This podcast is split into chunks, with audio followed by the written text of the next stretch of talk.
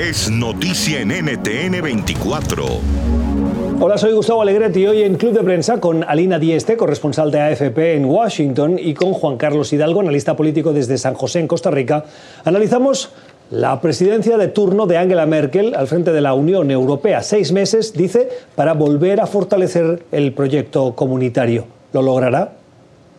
Tiene desafíos muy grandes. Uno de ellos, el Brexit. Tiene que terminar de resolverse toda la salida este, elegida por los británicos de la Unión Europea que ha sido muy este, convulsionada y complicada, y tiene además el reto gigante de este, generar estabilidad económica, sobre todo con la pandemia de la COVID-19 que ha afectado mucho a Europa y que realmente ha puesto a la economía en, serias dificultades. Entonces, Angela Merkel eh, enfrenta estos, estos retos muy grandes y además tiene este, por delante toda la este, relación o no con China, la posibilidad de generar un acuerdo comercial con China, que obviamente este, genera también eh, desconfianza y despidez. O sea que esta canciller, la canciller alemana, que dicho sea de paso lleva 15 años en el poder, ah, y que eh, sus índices de popularidad, sobre todo su manejo de esta crisis del coronavirus, ha sido muy, este, muy bien este,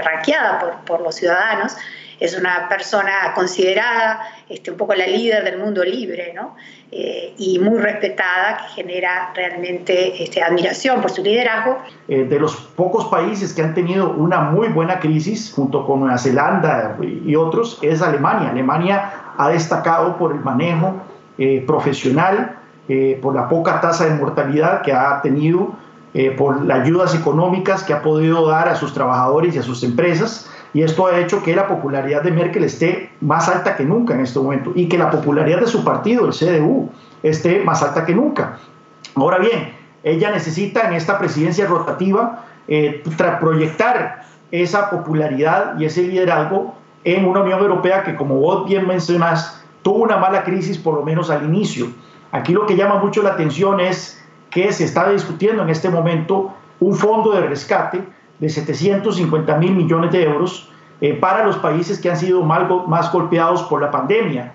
Esta fue parte de la conversación que usted pudo escuchar en el programa Club de Prensa, que se emite cada día de lunes a viernes a las 9 y media de la mañana, hora de Ciudad de México y Quito, 10 y media hora de la costa este de Estados Unidos, en NTN 24.